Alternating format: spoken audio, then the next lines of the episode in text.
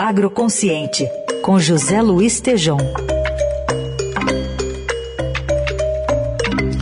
Oi, Tejom, bom dia.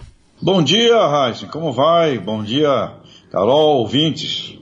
Bom, Carol tá nos ouvindo, tá pedalando, a Carol tá, tá de férias ainda, mas já já ela ah, volta. É. Mas, que, que coisa, Raíssa, você estava tirando aí umas férias maravilhosas, agora Isso. retornou e a Carol tá pedalando. Tá, tá bom. pedalando, tá pedalando.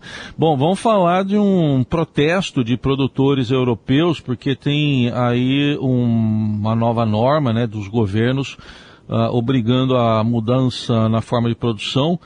Qual que é a preocupação específica hein, é, é, com essa questão envolvendo o meio ambiente, hein, Tejum? Raíssen, os produtores europeus entraram aí na semana passada e vai continuar. Protestos na, na Holanda, Polônia, Itália, França.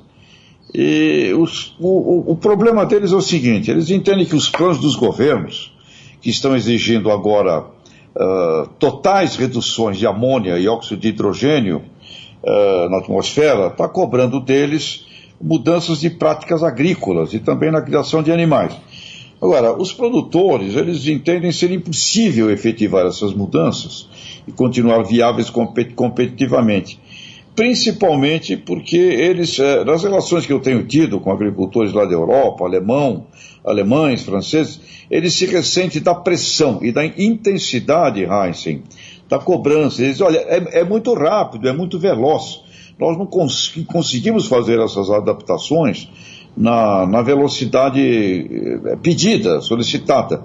E outra coisa que eles dizem, nós não somos os únicos né, responsáveis, né, ficando com toda a carga ambiental sobre os nossos ombros. Então, o, o protesto se dá, e eu sinto, Heisen, que é necessário haver um planejamento mais bem feito, porque, Heisen, a gente observa o seguinte na agricultura: 20% dos produtores são bem avançados, evoluídos, como aqui no Brasil pessoal que já está em agricultura de baixo carbono, 20%. Você tem mais uns 30% que seguem, é, estão na sequência desses 20% mais avançados.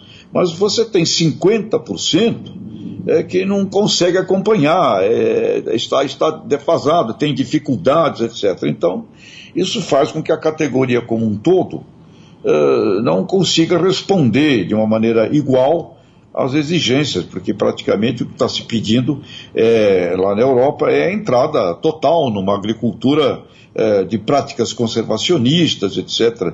Então essa, essa, essa é a bronca, viu, Carl Heinz? Velocidade com a qual eles estão sendo cobrados é, pela, pela mudança, meu caro.